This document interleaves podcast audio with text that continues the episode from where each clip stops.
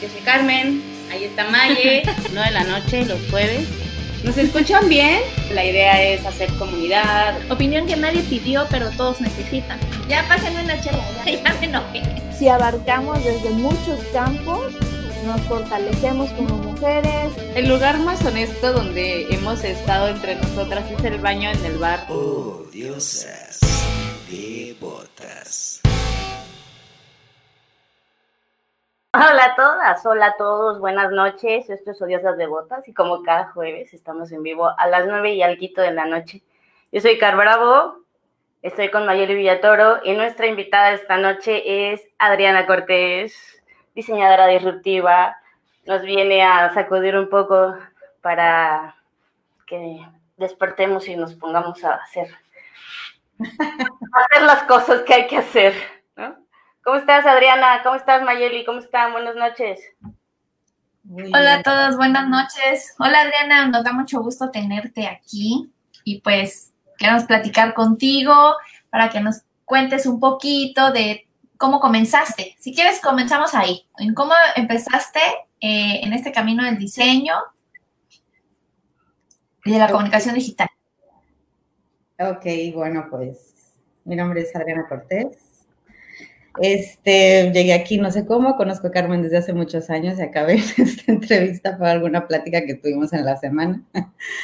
Este, bueno, ¿cómo empecé de, en lo que hago? Pues cuando yo conocí a Car, este, hace, bueno, la conozco desde kinder.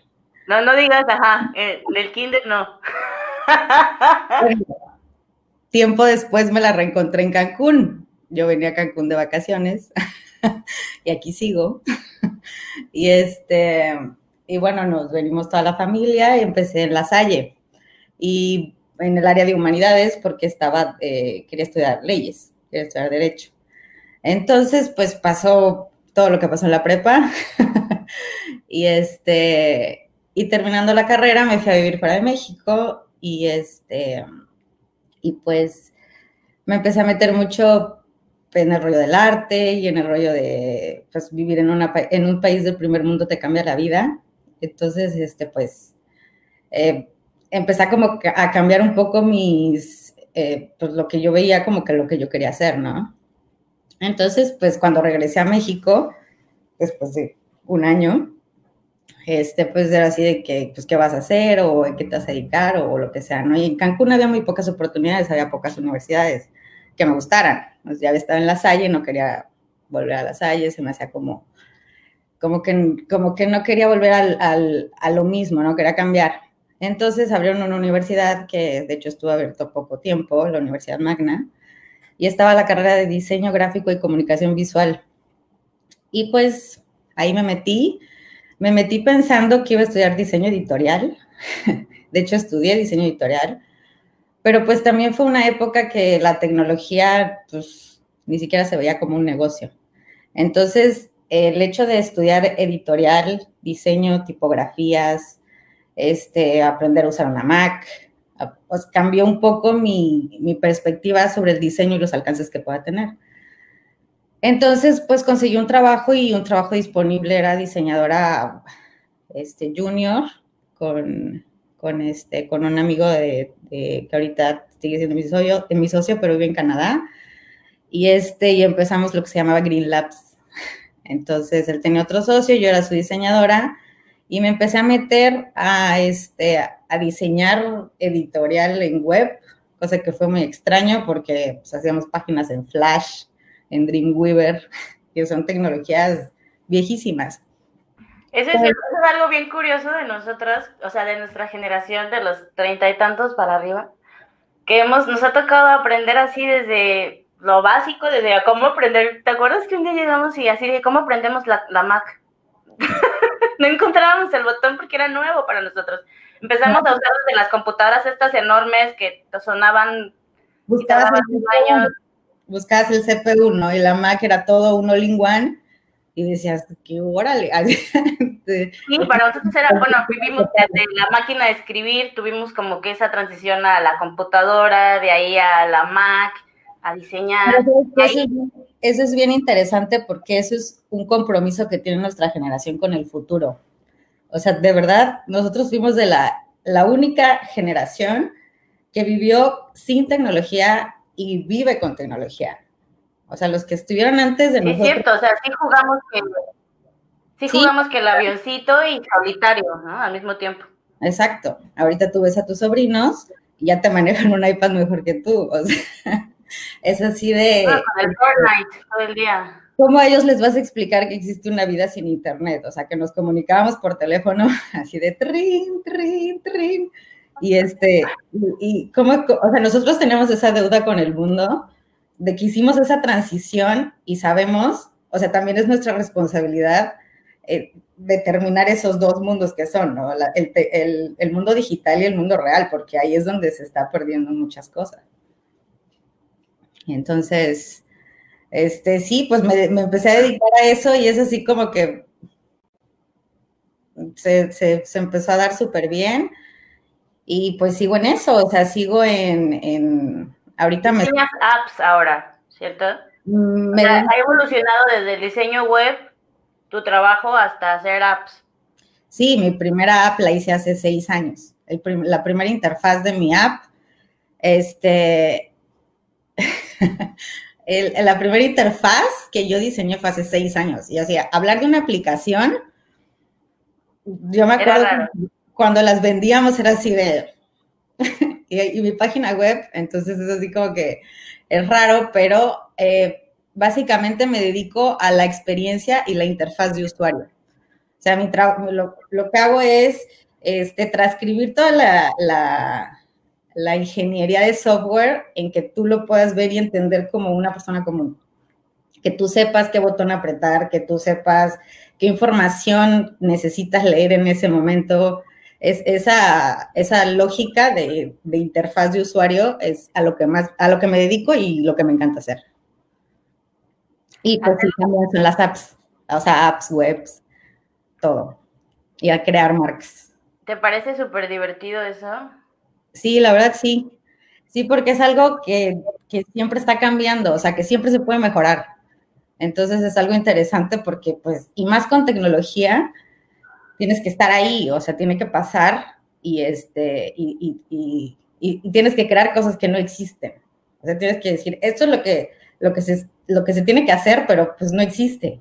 O sea, como lo que estoy haciendo ahorita en, en gobierno de digitalización de trámites y servicios, es un tema porque pues no existe, pero pues está el, el tema de, de, de, todos los bloqueos que tienes que, que, tienes que, que, pasar y todo lo que tiene que suceder para que todo complote en que, ah, ya se puede. Entonces, por, por ejemplo, la pandemia fue un salto, un salto cuántico para la tecnología. Es muy interesante. De eso, de eso vamos a platicar esta noche, de cómo, del salto, el salto tecnológico que estamos haciendo en esta era, ¿no? de que muchos todavía tenemos así miedo, ¿qué está pasando? ¿Por qué a mí de verdad va a ser esto nuevo? ¿O es una, es una fase? Después vamos a volver a lo normal, a lo que estamos acostumbrados. Pero yo siento que there's no way back, ¿no? No hay vuelta atrás. Yo creo que siempre es para adelante y la evolución y el futuro es hoy. Entonces, de tanto, ¿te, te acuerdas de niñas así o de, de, pubertas así, de que te imaginabas en el futuro, jamás imaginabas que realmente nos íbamos a asemejar tanto a los supersónicos, ¿no? Exacto. Sí, los, los supersónicos son, este, pues los Simpson, son como, eh, es una realidad que también a lo mejor idealizamos desde ahí, ¿no? O sea, ¿por qué no? Entonces, desde ahí también empiezan las ideas. O sea, alguien se le ocurrió, pero hizo una caricatura y tú lo adoptaste como un estilo de vida. Entonces, eso también puede pasar. Y el tema es de que a lo mejor si la pandemia hubiera durado un mes, pues sí, pues las cosas pueden cambiar y pueden volver a ser como antes y todos volvemos a, a, a lo que estábamos acostumbrados, ¿no? Pero la realidad es que no, o sea, yo cada vez lo veo más difícil y este, y pues según entiendo el COVID viene para quedarse y es un tema que pues es difícil afrontarlo porque pues nos pegó a todos horrible, o sea, todos literal nos sacaron a madrazos de nuestra zona de confort, así. Y así evolucionan, evolucionan. Esa hora es como cuando estás así de que me aviento, me aviento a la alberca y de madre, sí, aviéntate, como cuando me aventaste a la alberca, ¿te acuerdas? Con mi mochila. Así. ¿Ves? Esa hora. Bloqueo, rompí un bloqueo. Me dijiste, no te aviento, claro que te aviento. Sí, me acuerdo, veníamos llegando de la escuela y venías con tu uniforme y todo, perdón. No tenías celular. Si, si hubieras tenido celular, tal vez lo hubiera pensado.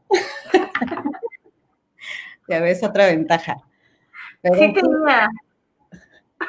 teníamos, teníamos un Nokia, ¿te acuerdas del Nokia tabiquito? Que hacía, que había concursos de a ver quién bajaba más rápido las escaleras. O sea, ¿cuál celular? Yo todavía tengo. Yo todavía tengo ese número en, en mi celular actual. De ese Nokia. sí, desde. No es cierto. O sí. sea, tipo 20 años con el mismo número. Sí. Eso es, eso es nostalgia y seguimiento, o sea, no has tenido novio taico que te que tengas que deshacer la línea. Suena muy nostálgico, pero en realidad es muy problemático porque la nueva lógica de, de, de los de estafas es ir rastreando esos números. Entonces, para que lleguen a los nuevos está más difícil que para los que ya teníamos. Entonces, ya mejor pongo mi celular en modo avión y wifi y, y ya, le contesto que conozco. Es la nueva normalidad, yo también ando hacia el celular. Sí, es que es complicado porque, eh, a mí, cuando fue, la, cuando fue la transición al, home office, a mí y a mi equipo, la verdad, no se nos complicó nada, porque siempre habíamos estado trabajando en plataformas, siempre nos comunicábamos sin vernos, resolvíamos problemas en el momento por cualquier de mensajería o por Slack, que la manejamos todo el tiempo, y este, el tema fue cuando nosotros ya eh, lo hacíamos y luego todos lo empezaron a hacer.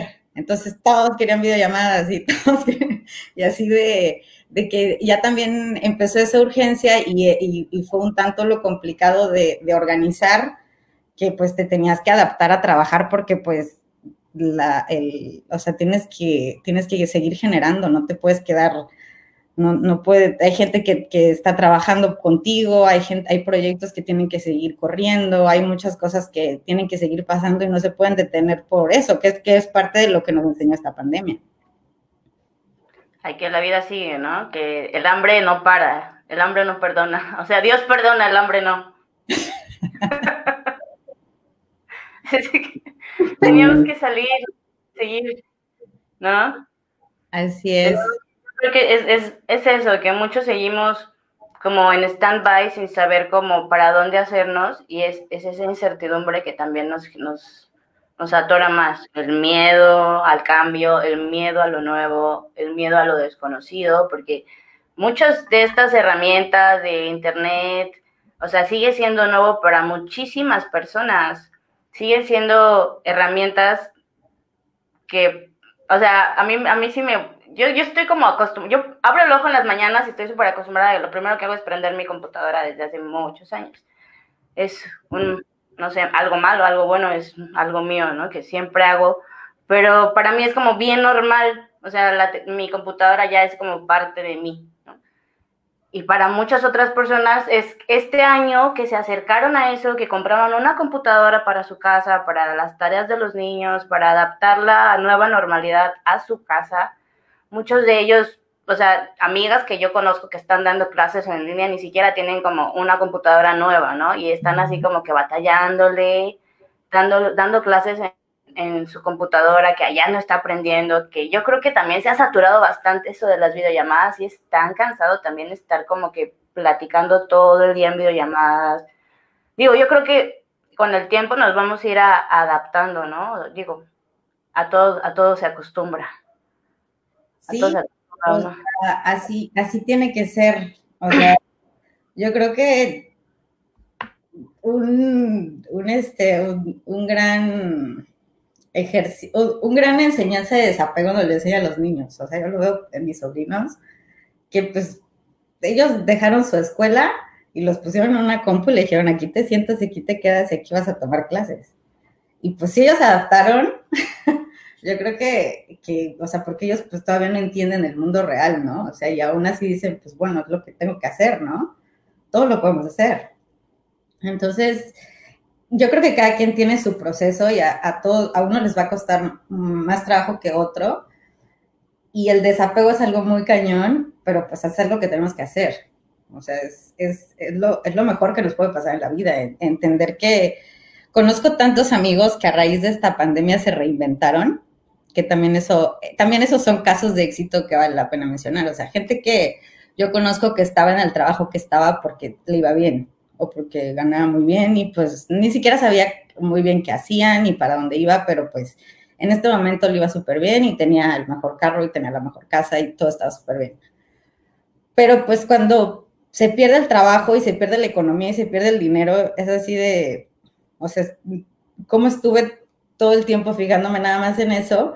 Y ahora que tengo que hacer algo para que sé hacer, o sea, que por ejemplo alguien puso una panadería, porque dijo, pues es que yo siempre quise hacer pan y pues ahora voy a poner una panadería y le va mejor que como iba antes, porque pues es algo que, que, que, tú, que tú sientes que haces bien. Emocionalmente estás mejor, ¿no? Por lo tanto, si por dentro estás bien, pues por fuera va a ir bien. Te estás divirtiendo. Exacto. O sea, pues es lo que es tu presente, es lo que tienes que vivir. Pues sí, yo quisiera, no sé, vivir en una mansión y no tener que trabajar nunca en mi vida, pero pues eso es lo que yo quisiera. O sea, lo que está ahorita es lo que tengo que aprovechar y lo que tengo que agradecer. Y pues a lo que le tengo que sacar provecho, porque si no, ¿qué pasa? anda muy callada, es que Homero estaba ladrando mucho y no quería ni abrir el micrófono.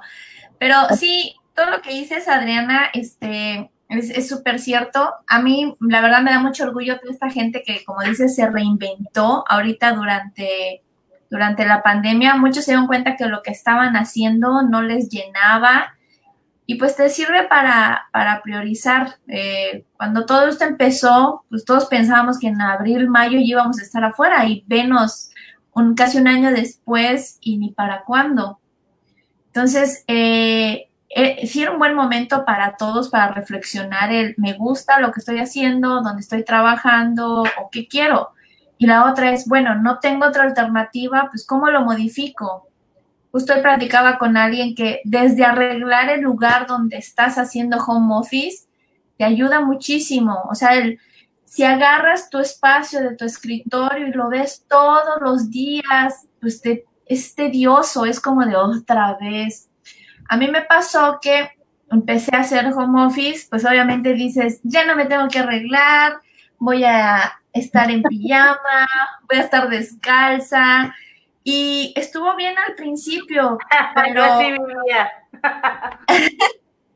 Estaba bien al principio, pero llegó un punto donde a mí me hacía sentir mal, me hizo sentir poco productiva el no arreglarme, el ver que mis zapatos estaban ahí con la humedad ya pelando y yo así de no, entonces lo que empecé a hacer fue todos los días hago mi rutina como si fuera a irme a trabajar, de arreglarme, de ponerme las zapatillas, de arreglar mi oficina. Ya voy cambiando como tres veces de oficina y este, pero es para motivarme, para sentirme productiva. Mi mamá me veía y me dijo, ¿para qué te arreglas si nadie te va a ver? Es que es para mí. Es que no me, nunca me arreglé para que mis compañeros de trabajo me dijeran, ay, el premio a la mejor arreglada. No, es, es para mí siento que me siento a trabajar arreglada con la zapatilla o la bota o lo que nunca me puedo, he podido poner en la oficina, pero me siento muy bien, hasta digo que soy más productiva. Entonces, tal vez no puedas modificar tu trabajo, pero pues hay acciones que puedes hacer como para que pues, esté más chido, para que vibres más chido mientras estás trabajando. Sí, y es parte de aceptar esta nueva realidad o sea, de que vas a estar trabajando en tu casa y lo tienes que hacer la mejor experiencia posible.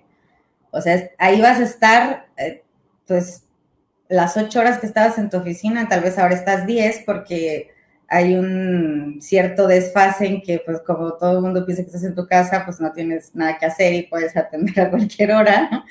Y, este, y, y, hay como que también esa parte que tenemos que adaptarnos, pero el hecho de ya decir, este es mi lugar de trabajo, este es a donde yo voy a estar, esta es mi oficina, aunque no agarre mi coche y me cambie de estación, pues este, es, este lugar es para esto. Eso, eso te, te da mucha estabilidad y mucho enfoque en, en tu determinar, pues, ese espacio para tu día, ¿no? Y, salir y, o sea, por ejemplo, utilizar el comedor o utilizar este, la sala ya tiene que ser como más un break de esos mismos breaks que te das en la oficina.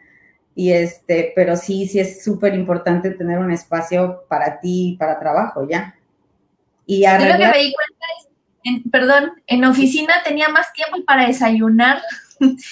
Así de, era más largo mis desayunos en oficina que ahorita. Ahorita es correr, porque como dices, ya hay un desfase de tiempo, ya es, pero estás en tu casa, entonces, ¿por qué no podrías contestar?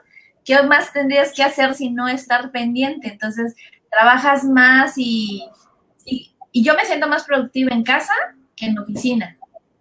Sí, aparte también atiendes más tu casa, que eso también es muy sano.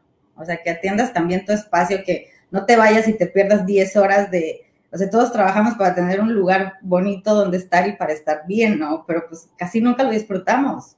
Entonces, pues si puedes hacer eso ya que estás aquí en tus horas libres sin tener que moverte, pues también hay que aprovechar esa oportunidad, ¿no? De mejorar el espacio, de, de sentirte mejor, pues donde, pues donde vives. Hubieron varias empresas que cerraron porque todo el mundo se movió a home office también. O sea, no cerraron de quebraron, mm. cerraron la oficina física, porque todo el mundo se fue a home office y dijeron, pues para qué estamos pagando la renta y todo ya la de la oficina si no hay nadie ahí. Entonces como que cerraron la oficina y se están ahorrando que la renta y todos estos gastos extras. Pero yo creo que como les digo, va a haber un ajuste, como que estamos newbies todo en esto, todos somos nuevos, estamos empezando como que esta nueva realidad y adaptándonos a ella, que yo sí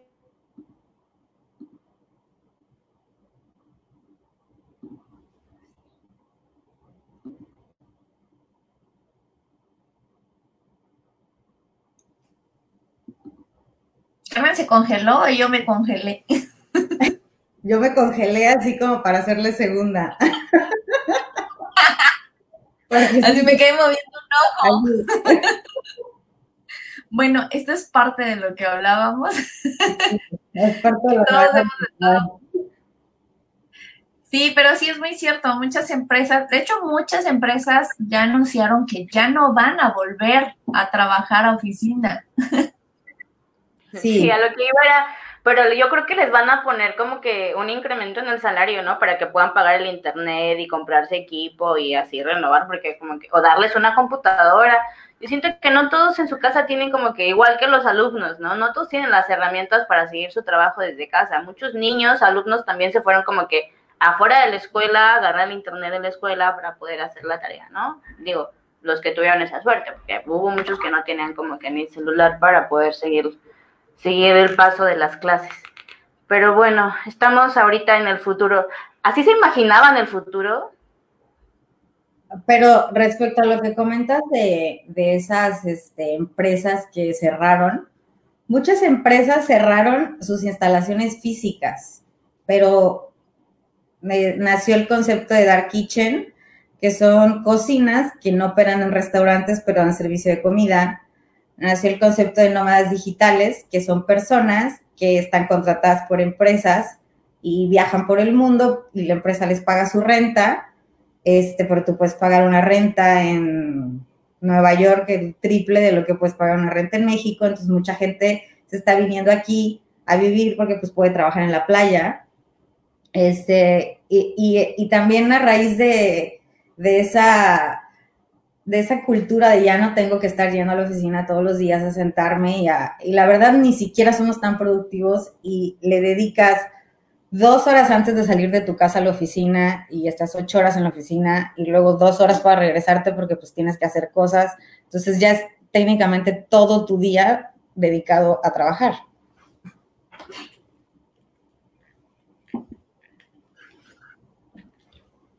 Quiero apagar el aire porque ya me dio frío. no llego.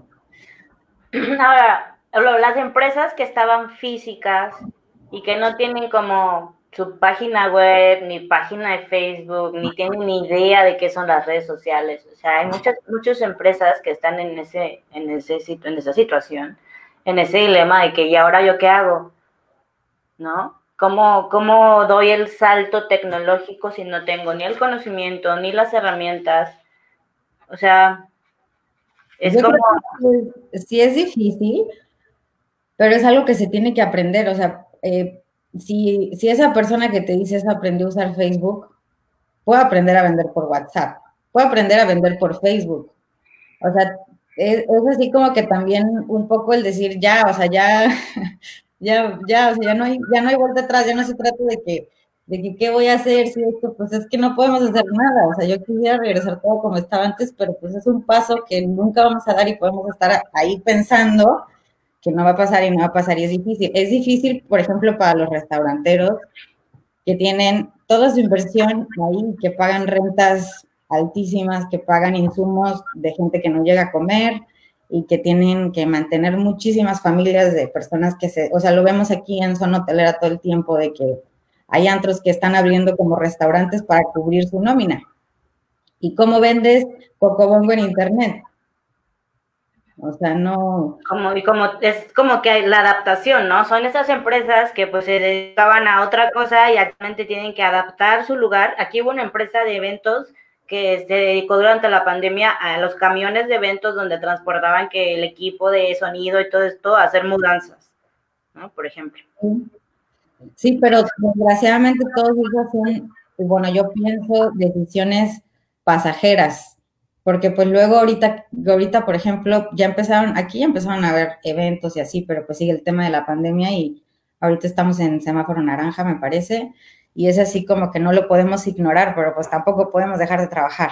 Es como, es muy complicado y, y, y yo en, a lo que yo me dedico, pues me, me, no me puedo quejar, pero sí digo, un restaurante, las plazas comerciales, los locales, este, es, son negocios que la verdad no sé qué va a pasar. No, y por ejemplo, todos, los negocios grandes, o sea, sí es como, qué duro, pero pues muchos de ellos tienen seguros.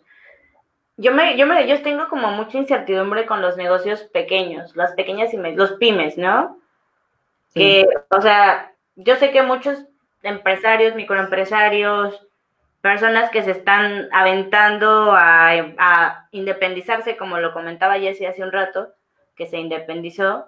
O sea, es como dar ese salto de fe y aventarte, ¿no? Aventarte a hacer, a hacer algo diferente. Si te quedas sin trabajo, a emprender, a buscar, como dicen, hay quienes están haciendo pan, hay quienes están vendiendo frutas, hay quienes se dedicaron a especializarse en, eso, en distribución de frutas, de comida, las apps, las apps de Uber Eats, Daily, todas estas apps se fueron para arriba, ¿no? Así como Zoom. Sí, sí hubieron ciertas plataformas que durante esta pandemia fueron las herramientas que nos ayudaron a seguir adelante con la vida diaria. Ahora, yo creo que estaba, estaba leyendo y decía que actualmente hay más personas en el mundo con un teléfono móvil que con agua potable o luz en su casa, o sea, o electricidad.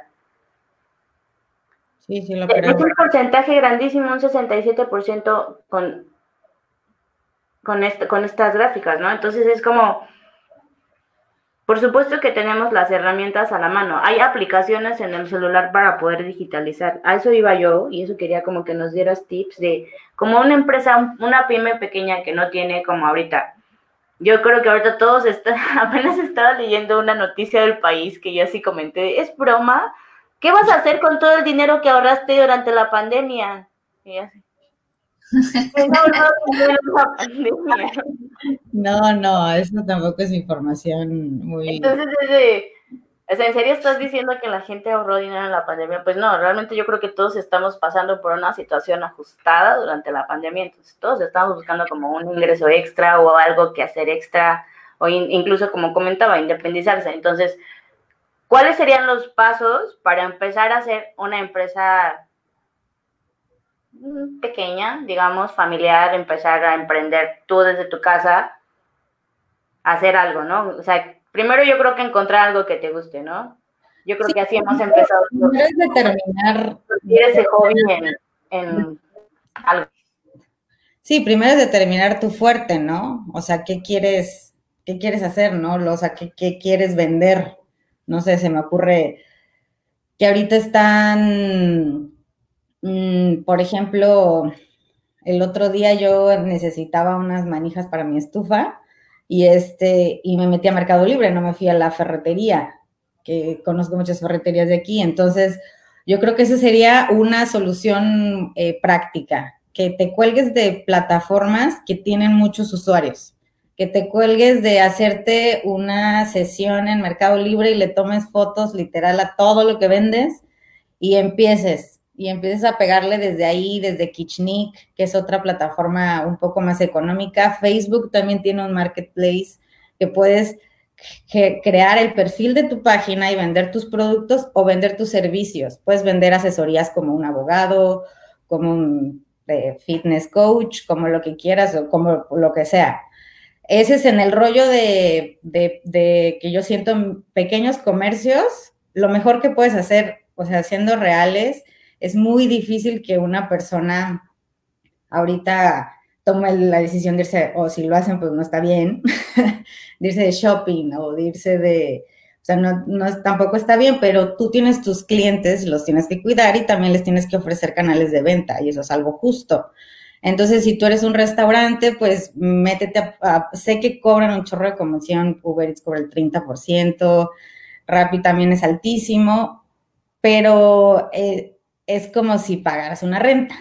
Entonces, es como, un poquito cambiar el chip y pensar que, también hay un mundo allá afuera. Esa es, una ventaja enorme del Internet, que, que, si, tú sabes un idioma y que si sabes dos es mejor, pero de que tú en realidad tienes acceso a todo. O sea, tú puedes, eh, y, y, en realidad nunca hay una manera correcta de empezar, o sea, todos la regamos en el principio más, pero sí es como perderle ese miedo a, y todos estamos en ese proceso de empezar a vender en Internet, incluso yo, este, en, los perfiles profesionales yo recomiendo mucho LinkedIn, que ahorita está despegando cañón. Este, eh, hemos encontrado muchos, este, eh, eh, muchos leads por ahí en el en profesional, o sea, tú como profesional, en el, en el negocio ya más pymes, sí, sí es mejor colgarte de plataformas que ya tienen muchos usuarios y en el negocio, por ejemplo, inmobiliarias, pues lo mejor es invertir en posicionarte fuera de México, porque hay N cientos mil gringos locos que pagaban un flat en Nueva York de 80 metros cuadrados en 8 millones de pesos y ahorita pueden tener eso en Puerto Cancún. Oye, no había pensado jamás eso y qué brillante, claro. Porque nunca, a veces, a veces como que dices, ay, sueña, y dices, ay, sí, quiero un carro. No, güey, sueña grande, de verdad. O sea, sueña de verdad. Vete, que tus sueños te den miedo a ti mismo, ¿no? O sea, de verdad, expláyate ahí. Pues sí, o sea, es, es, es, confiar en lo que tú crees, ¿no? O sea, es así como, pues, lo, lo que somos. O sea, si, si tú, si nos, nos, nos estamos como que clavando mucho en lo que está ahorita, que es muy difícil, y hemos tenido que renunciar a muchas cosas, pero pues también si no lo aceptamos va a ser más difícil. O sea, ahora sí que escoge tu difícil. es difícil, este, pues ponerte a dieta y estar buenísima, pero pues tienes que hacer ejercicio, o sea, escoge tu difícil. Igual es difícil, pero pues en cinco años vas a tener diabetes y vas a tener hipertensión y va a ser más difícil. Entonces, pues es como que como lo aceptes, ¿no? Como aceptes tu difícil. Acá también, este, bueno, yo, soy partidaria de que siempre tienes que estudiar mucho, tienes que aprender cosas y usar las herramientas y usar los conocimientos de gente que se prepara. Pero me gusta mucho también la gente que improvisa, que ve qué puede usar de las herramientas y las usa a su favor. Por ejemplo, en, en la pandemia, pues estaba yo así de, ay, la ropa de paca, ahorita ni cuándo vaya yo a paquear a la ropita que venden de segunda mano, porque pues, pues está todo sucio, ves toda la gente, no sabes ni de dónde está viniendo esa ropa ahorita, entonces, pues bueno, pero vi a mucha gente, este, y me gustó mucho que cuando estaban los días difíciles de la pandemia, al menos acá, que fue como junio, julio, que era muy complicado, vi a personas que estaban con, que tenían bazares, que tenían tienditas, vendiendo en, en vivos de Facebook. Se me hizo tan ingenioso, tan... Yo recuerdo mucho haber visto el de una señora que estaba así sentada, o sea, su transmisión en vivo, trae a una, a su hija, a una chica que es la que le va pasando las cosas, y este, y otra persona que va apuntando. Entonces, la señora sin speech, sin ningún conocimiento de marketing, ningún diplomado de nada, agarraba la prendita o el juguete y la ponía así de 20 pesos esta camisita azul, la puedes combinar y te describía el producto. A mí me dio mucha ternura y dije, ¿y sí habrá venta y todo? Yo no podía creer que eran como 800 personas viendo el en vivo y todas ponían así de yo, yo lo quiero. Entonces apuntaba así de Lupita Pérez, este, la camisita azul y ya se ponían de acuerdo dónde les entregaban y vendía todo. Yo así de, le voy a mandar cosas que me las venda. vendía juguetes. Le decían, eh, la gente le comenta en los comentarios así de, el florero que tiene atrás lo vende y decía, no es de mi casa, pero órale va, dame 30 pesos y lo vendía. Y yo así de, esta señora tal vez en una vida normal, en la normalidad en la que estamos acostumbrados, abría su local y pues se tenía que sentar a esperar que la gente pasara, que llegara a ver, porque pues ¿dónde podía hacer esto? Pero esta necesidad que hubo de, oigan, se están cerrando las tiendas, nosotros vivimos de esto. Yo siempre veo los negocios que venden mochilas, que venden pelotas, digo, ¿qué están vendiendo? ¿Qué están haciendo ahorita? Ah, están vendiendo cubrebocas, se adaptaron a lo que hay. Entonces, vi todas estas cosas y me gustaba mucho, lloraba mucho porque decía, qué chido que la gente no se rinde, que hasta de todo esto está usando. No agarró el Facebook para stalkear, no agarró el Facebook para compartir memes, usó la transmisión en vivo para vender todos sus productos y sigue, hace sus en vivos, no sé si cada, cada semana, y muchas personas viendo, a veces hasta por el morbo, pero está vendiendo. Entonces digo, qué bonito.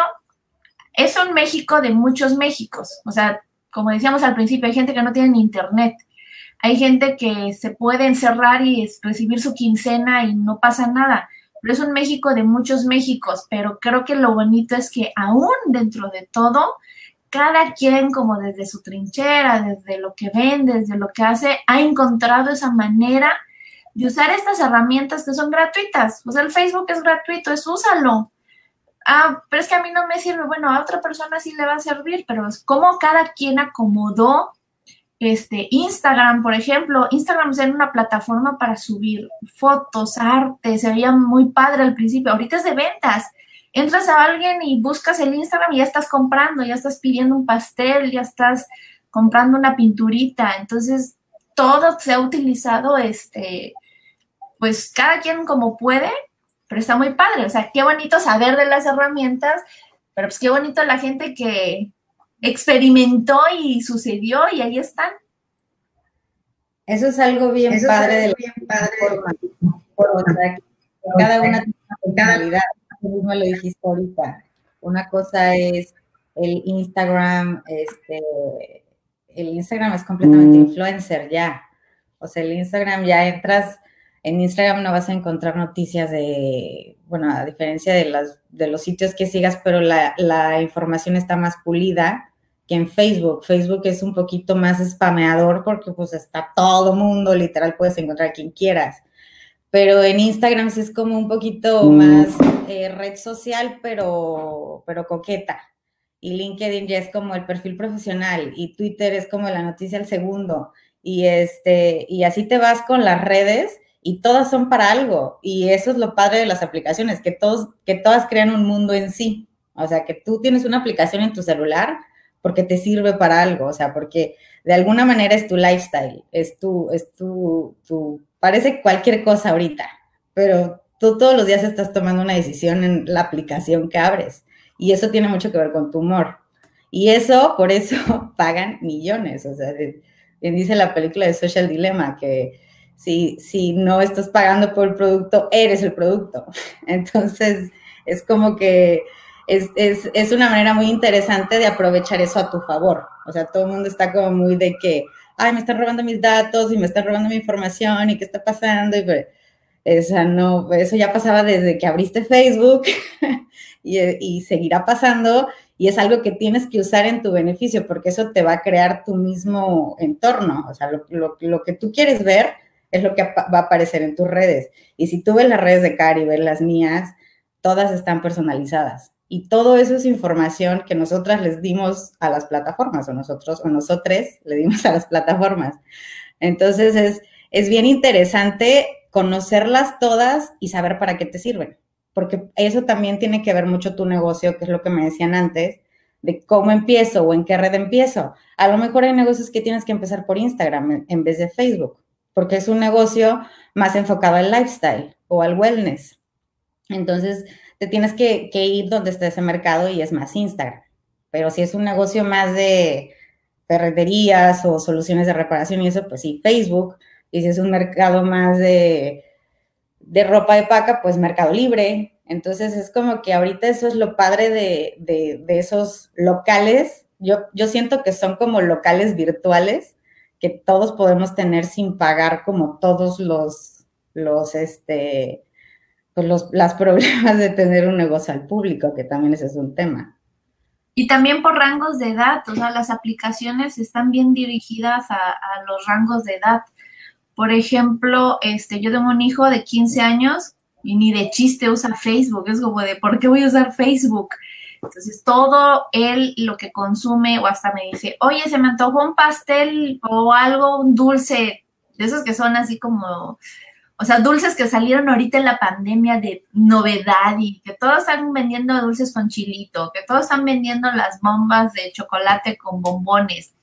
Me dice, sí, pero lo vi en TikTok e Instagram. O sea, son las únicas dos redes que utiliza. Todas sus compras o lo que encuentra, lo encuentra en esas dos. Para mí, mi, mi plataforma de compra o de venta, pues es Facebook. Y es como de, sí, dices que ahí venden las señoras. Dice, por eso ahí vendes y ahí compras. Y yo así, ¿qué? ¿Cómo? ¿En qué momento?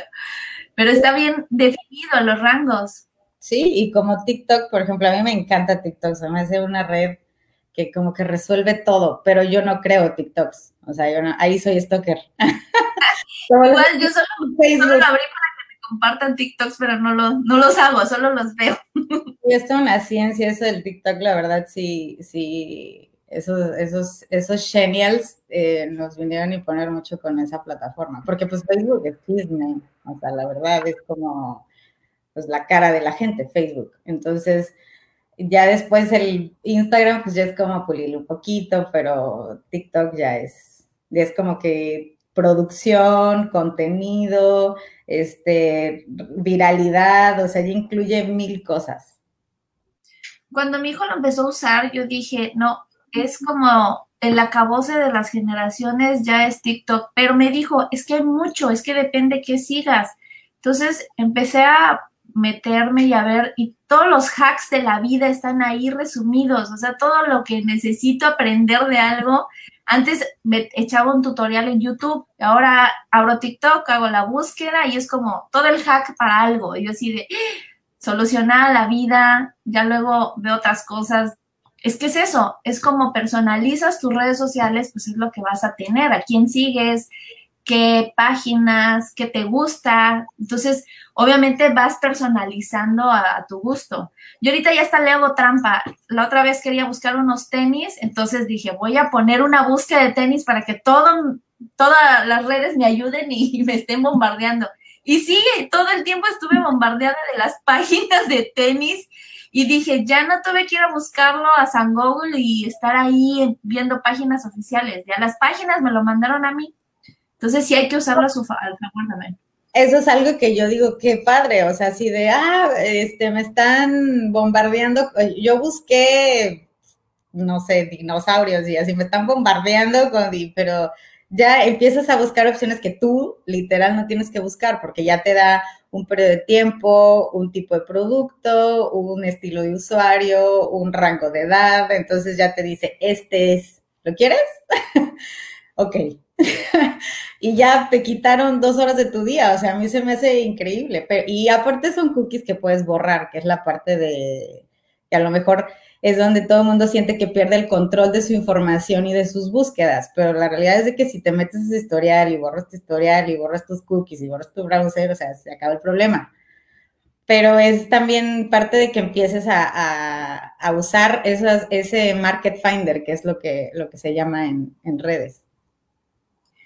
Igual en WhatsApp, yo agregué un WhatsApp de una peletería este, quería buscar unos ganchitos y dije, pues les voy a escribir al WhatsApp porque no me contestan, busqué su número en Google y entonces les escribo. Y cuando escribo y mando el mensaje, pues estoy esperando que me contesten y veo que me manda como un catálogo. Y yo, ¿qué es esto? Entonces, en WhatsApp me, me aparecen todas las fotos de su catálogo de ventas. Y yo así de, estaba toda emocionada de, qué chido que como WhatsApp de empresa puedas colgar ahí tu catálogo. Entonces, en lo que contestas, ya estás viendo precios, ya estás viendo indicaciones de cómo pedir. Para cuando ellos me contestaron, ya había encontrado los ganchitos que necesitaba. Entonces, ya nada más hice el pedido y ya, ya te lo mandamos mañana y ya. Y fue así como de, ni siquiera tuve que entrar a Instagram, ni siquiera tuve que entrar a Facebook y echarme todas las fotos. Ya estaba ahí, en un WhatsApp nada más. Como lo instantáneo nos llama mucho la atención, ¿verdad? Ya cada vez somos como más de menos pasos, este, más, más rápido, porque mi tiempo, porque no, no, o sea, ya no es como que quiero saber de tu vida y que me cuentes todo el tutorial mientras te ríes y, y así, entonces no me importa, no quiero verte reír, quiero que me digas qué la hora. Usamos sección amarilla, por eso nos gusta todo. no, ya este, en los nuevos smartphones con el registro de tu huella digital ya tiene preregistrados tu nombre, tu correo, tu contraseñas, teléfono, contraseñas. O sea, ya no es, o sea, no. Tus datos de tarjeta, o sea, pagas ya con, solo darle doble clic al lado y pagas, o sea, bye. Estaba, estaba, estaba igual viendo eso de, de bitcoins y de dinero electrónico, de PayPal, de Mercado Pago, todas estas apps de pago que ya pues, nos estamos digitalizando a fuerza. Allá todo es tan fácil y sencillo. Yo decía, ¿cómo nos van a hacer así como que a todos paguemos con dinero digital? Si está cabrón, ¿no? O sea, que todos tengan un dispositivo móvil o algo digital. No ya están, todos tienen uno. Sí, pues es que literal es lo que, lo que tiene que ser, o sea, es, es, es pues, pues tu dinero tiene que estar en un lugar y, y, por ejemplo, con los bancos, el tema es de que tú estás pagando un interés altísimo por llegar a la sucursal con aire acondicionado, 10 tipos que te atiendan y llegas a la ventanilla y todo eso tiene un costo. Entonces, lo que está pasando con los nuevos bancos de plata, o sea, que son bancos digitales, plataformas digitales como Albo, como es de que pues ya según te eliminas ese tema de, la, de los bancos y pues tu dinero puede ser movido por eh, transferencia por clave y, este, y ya no tienes que, estar como en un banco, ¿no? Pero sigue siendo rastreado por el SAT y todo, o sea, y el tema de Bitcoin eh, es, una, es, es, una moneda al aire porque va a seguir siendo muy inestable mucho tiempo, pero es una estrategia inteligente si sabes como que el porcentaje que tienes que destinar a, o si tienes eh, intereses en, en, meterte en la bolsa o algo así. Pero lo que es interesante de las, de las, del Bitcoin es la tecnología, eh, la, la parte del blockchain.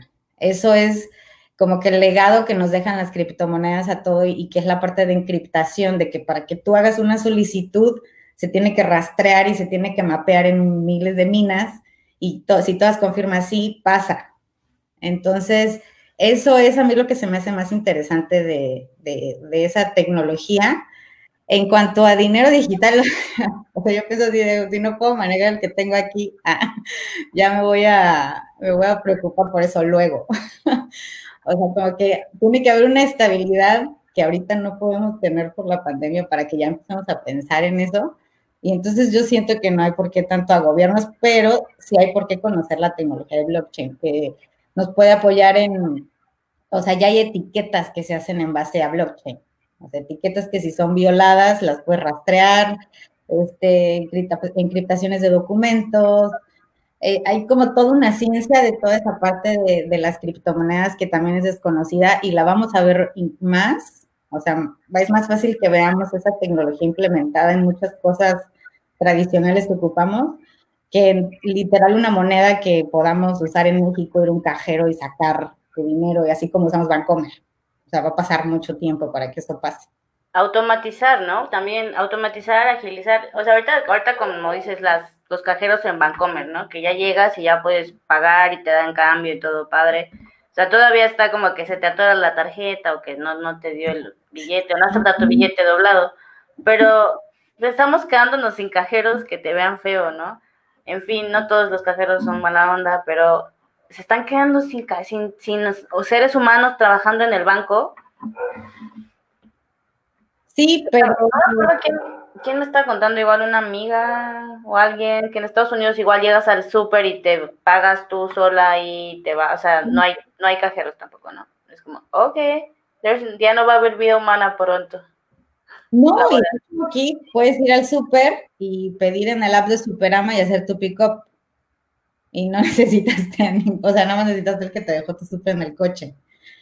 Pero eso es algo que nosotros creamos. O sea, la tecnología siempre va a trabajar para nosotros. Esa idea de que un día va a llegar un Transformer y, nos, va a exterminar, no creo que la veamos. A lo mejor sí pasa. Oye, yo le creo a Yo Robot, la película esta de Will Smith es bastante, bastante reveladora. Pero una vez que una plática de un asesor de Google, de hecho, en, en los IT Masters, y este, y eso decía, o sea, la, tecnología siempre va a ser algo creada por el humano. O sea, es, es, es, es, indispensable por nosotros. No, no, no, no podemos pensar como que va a llegar a sustituirnos. Y si pasa, no lo vamos a ver. Entonces. Por favor, fírmame eso porque ya estoy así como que una más y me va a dar... Transformer. Ah, no, Oye, estaba pensando hace rato que estaban diciendo de, de... Ahorita todos estaban muy, muy por la nueva robotina, que salió una robotina. Yo la necesito. ¿Eh? Yo la necesito. ¿Dónde la veo? Sí, eh, está en internet, la puedes comprar de hecho con, con criptomonedas. ¿Puedes cambiar un riñón por ella? No sé. si lo puedes digitalizar tal vez. En la Deep Web. Tal vez. Pero sí, o sea, estaba que la robotina de, que ya te, como un Alexa o como un Google Home, te está escuchando todo el día y, guarda, guarda tu voz, guarda tus procesos, guarda tus, tus expresiones, guarda tu día a día y pues te dice qué es lo que necesitas. y Black Mirror, ¿no? Un tipo Black Mirror. Bueno, pero bien se dice que en la crisis siempre salen las personas más creativas, ¿no? Hay, hay muchas personas que nos encanta trabajar bajo presión y si no es así, no funcionamos. Entonces creo que esta pandemia nos vino a dar la presión que necesitábamos para ponernos creativos y sacar la casta mexicana adelante.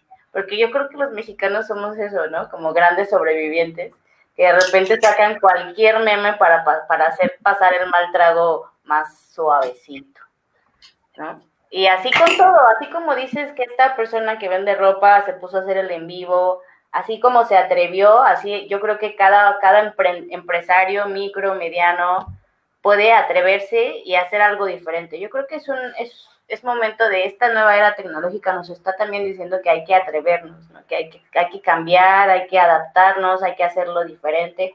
Tal vez sigas, sigas, sigas vendiendo lo mismo que estás vendiendo, pero ya lo tengas que hacer pues tomarle una fotito y subirla a tu WhatsApp, a tu Facebook. Hay muchísimas herramientas que tenemos gratuitas para, hacer, para distribuir, ¿no? Ya si te quieres como que va a ir más pro, bajar una aplicación para editar tu foto, hay apps gratuitas para editar foto, para editar video, para hacer diseño, para páginas web. Hay, hay de todos los servicios hay, hay, hay forma de hacerlo a bajo costo, gratuito, o sea, digo, todos van a como que un reset, todos estamos como que atravesando un, cierto despega de nuevo y volver a empezar. Y no creo que, no creo que haya mayor problema, ¿no? Adaptación o morir. Sí, la realidad es que nosotros nos ponemos nuestros propios límites, o sea, como dices, las herramientas están ahí y nadie lo va a hacer bien, nadie lo va a hacer perfecto, o sea, nosotros de que llevamos años de experiencia, la regamos todo el tiempo.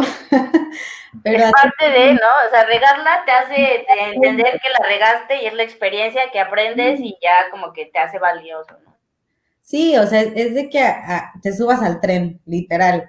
Es de que, de que pues nunca, nunca, nunca puedes saberlo todo y nunca vas a estar preparado para todo. Y entonces es mejor empezar que seguir, que seguir aplazando las cosas y que seguir pensando que las cosas van a ser diferentes o van a volver a ser como antes o, va a pasar alguna magia que, todo cambie y, se solucione así, ¿no? Entonces es como que también, también tratar de, de ser un poquito, este, eh, aferrarnos a lo que, a lo que, a lo que sabemos que, que sabemos. Yo creo que si tú sientes que algo te va a salir bien y empiezas a preguntar, te voy a decir, no, pues es que no sé, pues es que ta, ta, ta, y entonces te empiezas a dudar. Pero si una vez que agarras y entiendes lo que estás haciendo, y, nadie te va a hacer dudar. Entonces, el chiste es equivocarte y como que ir aprendiendo en el proceso, ir preguntando, preguntándole a la gente que te quiere, que conoces, y que, y que, está cerca y ellos mismos te van, a, te van a ir como que enseñando el caminito. Entonces es, es, parte de que te avientes porque pues de que, de que hay una fórmula mágica de que en este momento este, tú ya vas a poder vender en línea y todo te va a salir súper bien de un día para otro porque vas a en contratar a la mejor empresa del mundo en digitalización que somos nosotros. es, es vender espejitos, es vender espejitos porque a lo mejor tienes un producto muy malo no tienes una estrategia que, que pues que quieres vender petróleo o algo así, es así de, no, pues ya, o sea, ya tienes que moverte a lo que sigue. Entonces es como que pensar un poquito más en, en, lo que estamos viviendo y en la realidad y aventarte. No hay de Como decías, puedes, puedes tener la mejor empresa para que te apoyen tus ventas, pero si tu producto y tus procesos como empresa son malos, así estés en pandemia o no estés en pandemia, no vas a poder vender porque toda tu estrategia está mal desde el principio. Ahorita estamos todavía en una migración digital. Las generaciones de nativos digitales todavía están como que, como en los 20 años, que ya nativos, nativos totalmente digital, están como 18, 20 años. Entonces, siento que la pandemia lo que ayudó ahorita fue el acelerar un proceso de, un poquito ese proceso de migración digital porque sí o sí tenía que hacer las cosas. Tal vez sin la pandemia esto se iba a retrasar un poquito más, como decía, lo de las dark kitchen. O sea, son conceptos que si bien tal vez ya existían, pero pues ahorita toman fuerza porque se vio mucho en igual los bares, o sea, bares que estaban cerrados, pero estaban vendiendo coctelería y todo a domicilio ya sin necesidad de tener el local, el lugar. Entonces todos los conceptos ahorita están saliendo y van a ser motivo de estudio, de especialización, porque demostró que sí funciona. Entonces, si funciona ahorita, pues va a funcionar, va a funcionar después.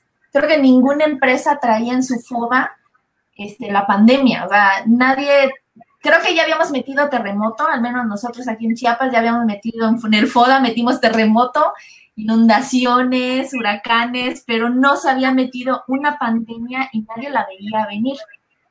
Bueno, excepto en un documental que está en Netflix, que salió en el 2019, donde se describe todo cómo iba a ser. Maldita sea.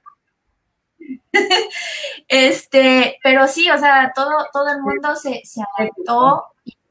Este proceso de migración digital no lo vemos, pero está todos los días. O sea, ustedes recuerden del primer día que vieron un celular enviar un mensaje de texto hasta el momento de ahorita que no tienes paciencia para que tu celular tantito empieza a tardar en cargar. Es como, ¿qué? ¿Qué le pasó?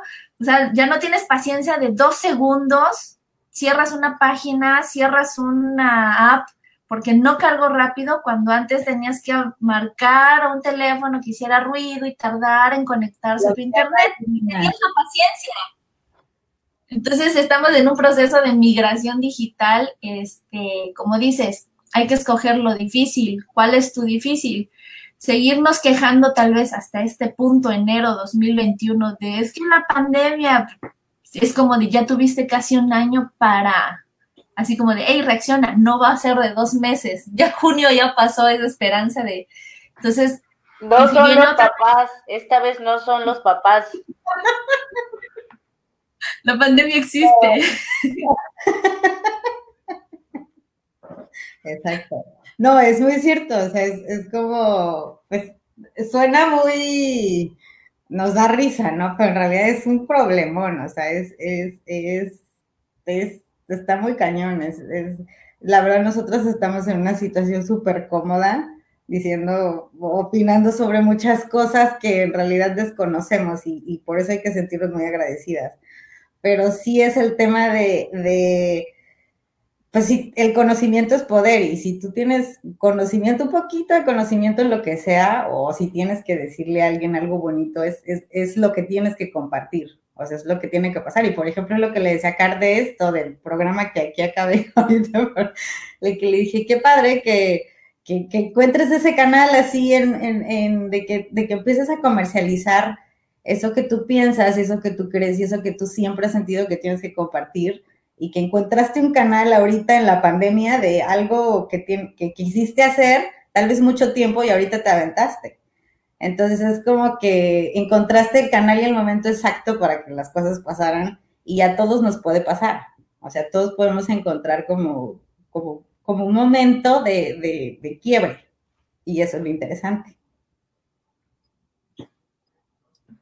Yo creo que ni nos dimos cuenta en qué momento, pero sí hemos, todos no somos las mismas personas de las que empezamos el año pasado, todos hemos cambiado, todos hemos evolucionado y todos estamos haciendo cosas diferentes.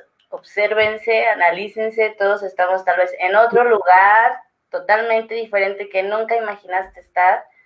Y es maravilloso, hay que disfrutarlo. Creo que el aquí y el ahora, porque nada es para siempre, nada está establecido y nada está como que así vas a vivir toda la vida. Yo cuando era niña pensé que este, iba a tener tiendas de plata para toda la vida y a sorpresa viene un huracán y te cambia la vida, ¿no? Vienen, vienen terremotos, vienen cosas así que te mueven y te sacan de tu zona de confort y tienes que seguir adelante, tienes que sobrevivir porque es nuestro instinto, ¿no? Digo. Sí. Sí, es la verdad, o sea, es, para eso eh, para eso, o sea, es, esa parte de, del, no importa, no importa lo que pase en el futuro, ahorita estás aquí y esto es lo que tienes que hacer y tienes que agarrar lo que tienes ahorita y con eso tienes que funcionar, porque no hay más, o sea, en el futuro, pues sí, tú te puedes proyectar como lo que quieras, pero eso todavía no existe, entonces tienes que entender lo que está pasando ahorita y usarlo a tu favor. Y, y esa es la mejor manera de, de empezar, o sea, porque pues siempre se empieza con miedo, siempre, o sea, siempre es chini si la riego y si no sé qué, pero pues es ahí donde, donde sacas esa, que, que, te apoyas de gente que te quiere, que te apoyas de tu familia, que te apoyas de, de gente que conoces, que, que comparte lo que tú piensas. Eh, por ejemplo, yo tengo la fortuna de tener unos super socios y de tener este, eh, socios comerciales que, que, me han hecho crecer muchísimo y que, que, me han hecho, que me han hecho también tener esa perspectiva de que pues esto es lo que yo pienso, pero está un poquito más, o sea, tenemos que ir para allá. Y pues es difícil, sí, pero pues ¿qué vamos a hacer? Pues inspirarnos unos a otros y motivarnos. Yo creo que tampoco tenemos como que obligación de a fuerza producir y tomárnoslo también un día a la vez. No todos somos, o sea, con que a veces logramos levantarnos de la cama, logramos bañarnos un día, no todos, no todos llevamos el mismo ritmo, no todos tenemos como que la misma pila y, está bien, o sea, no hay como que a fuerza presionarlo, ¿no? Pero si buscas una herramienta o forma de salir a, a sacar tu negocio más adelante y llevarlo a digital, creo que la, la primer, la, la primer, el primer paso es atreverse, ¿no? Atreverse a experimentar, atreverse a equivocarse y el miedo, ¿no? Sí. O abrazarse y aún con miedo hacerlo, ¿no hay pedo? Siempre es Y sí, muy cierto que, que, es este, es un privilegio, o sea, el, este, el poder estar aquí, tener internet, el poder hablar, el poder decir, voy a arreglar mi home office, es un privilegio grande. Hay cosas que no, no podemos decir, pero creo que dentro de todos los universos que existen eh, en, en, nuestra vida es tomar, o sea, es primero hacer un análisis de qué tengo, con, que, con qué cuento, con quiénes cuento, cómo puedo comenzar a hacer con lo que tengo algo diferente. Es, desde donde estemos, yo creo que también si vemos a personas que tienen muchísimo más dinero y que dicen, este, bueno, más bien que tienen dinero, que no tienen que trabajarlo y dicen, bueno, está al alcance y lo invierto y todo, pero todos tenemos como algún lado donde empezar, este, ver con quiénes podemos contar, qué necesito aprender. Las apps también, las plataformas también están para eso, ahorita para enseñar, para, bueno, no tengo ninguna habilidad, entonces ya no puedo emprender, pero puedes aprender algo, puedes buscar alguna cosa. Lo, lo bonito de todo esto es que este periodo que hemos estado encerrados se ha compartido mucho contenido. Al principio había un comentario que leía que decía, hay más contenido que gente viendo contenido. Pero entonces puedes encontrar muchísimas cosas, hasta terapia. Así de, no tengo para una terapia, pero lo puedo encontrar ya cosas que me motiven. Dentro de todo lo malo que ha pasado, creo que hay muchas cosas buenas que se, que se pueden rescatar. Y claro, tomando cada quien desde con lo que cuentas, desde tu universo personal, ¿qué puedes hacer? ¿Qué puedes lograr? Sí, uno de los principales propósitos de la vida es encontrar tu don y regalarlo al mundo. Es como una vez que le encuentras propósito, ya es, ya es, ya, es como que, como que ese es el goal que todos tenemos, ¿no? Encontrar tu propósito en la vida y compartirlo. Y por ejemplo, en, en, estas épocas, a mí, la, a mí la tecnología por eso siempre me cautivó, o sea, por eso siempre se me hizo un mundo tan interesante porque puedes tener un acceso tan fácil a lo que quieres, a lo que necesitas, a lo que te puede hacer crecer. O sea, tú ya puedes, este, ya puedes estudiar una carrera en internet, ya puedes estudiar una maestría, ya puedes, este, o sea, lo que se te ocurra, se lo puedes preguntar a tu, si tienes una Alexa, si tienes Siri, si tienes, este, Google, lo que tú quieras, puedes en el momento que quieras sacarte de la duda que quieras y eso es en el, en el momento que lo necesitas. Eso es tan preciso que es, que es increíble. O sea, el, hecho de poder tú pasar esa barrera de qué onda con esto, qué es esto, o cómo hago esta comida, y, ahora, y ya pasas ese bloqueo, parece tan simple, pero es tan importante porque te hace crecer. Y eso es, eh, eh, eso es, por ejemplo, a mí en la tecnología lo que más me cautivó desde, desde que entendí lo que era, que fue en mis sesiones de ICQ con Carmen. Estamos desde ICQ, ¿se imaginan cuán viejas somos? No lo digas.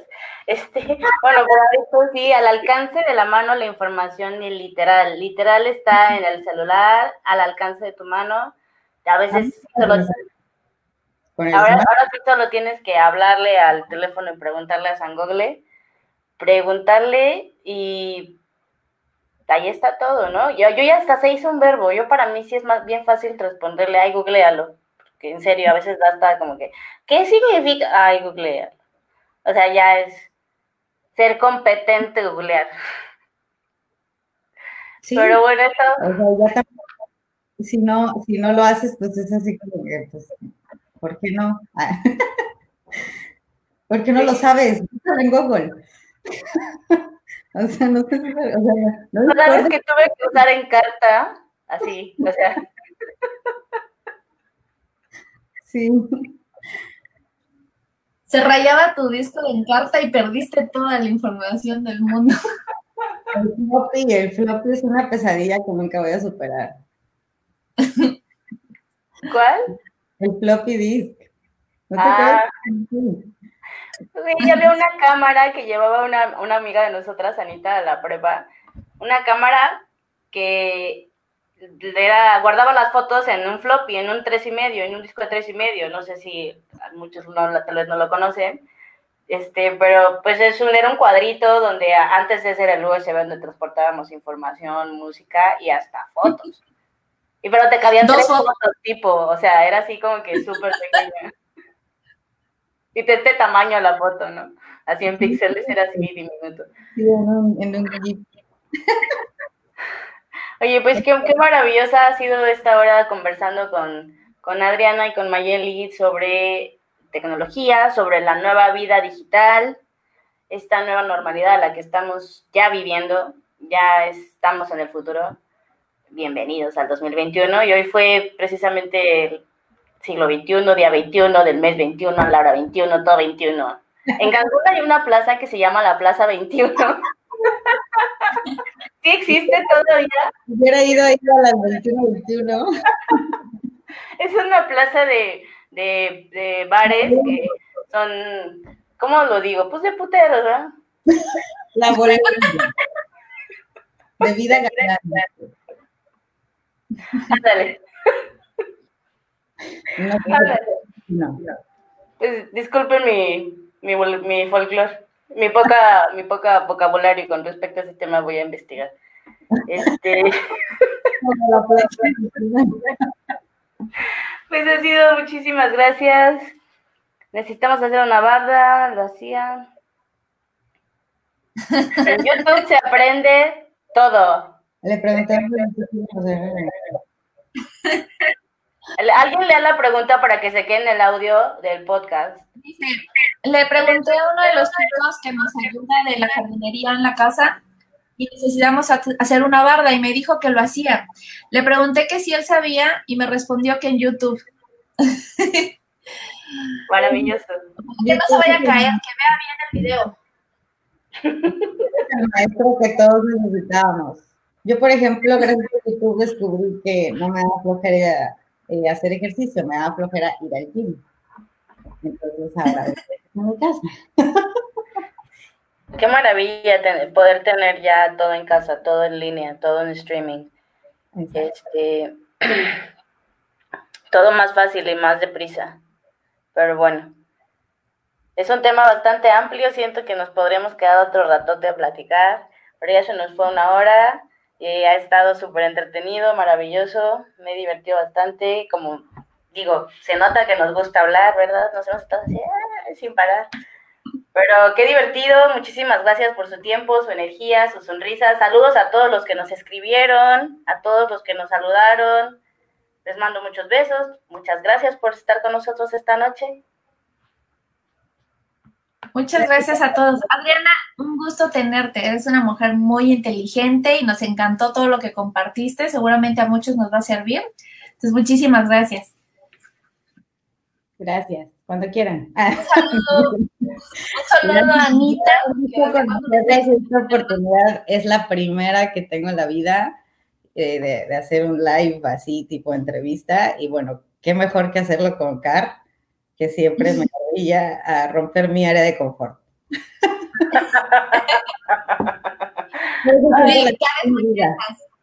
Mande. Car es muy de esas. Sí. sí, es una persona muy valiosa. Muchas gracias, las amo. Las amo. Nos vemos el próximo jueves. Eh, Pueden escuchar este en vivo también en el Spotify, en el canal de Odiosas Devotas. Van a estar mañana ya todos actualizados. Échenle un ojo, un oído por ahí. Pueden escucharlo en su carro, en su cocina, anywhere. Un besito. El próximo jueves. Ya tenemos invitadas. Vamos a hablar sobre la ropa de segunda mano este, de un grupo que se formó y pues espero que nos, eh, que nos veamos el próximo jueves a las 9 de la noche. Descansen. mucho. Las amo. Bye. Bye. Yo soy Carmen, ahí está Maye, 9 de la noche los jueves. ¿Nos escuchan bien? La idea es hacer comunidad. Opinión que nadie pidió, pero todos necesitan. Ya pásenme una chela. Ya, Ya me enojé. Si abarcamos desde muchos campos, nos fortalecemos como mujeres, El lugar más honesto donde hemos estado entre nosotras es el baño en el bar. Odiosas devotas.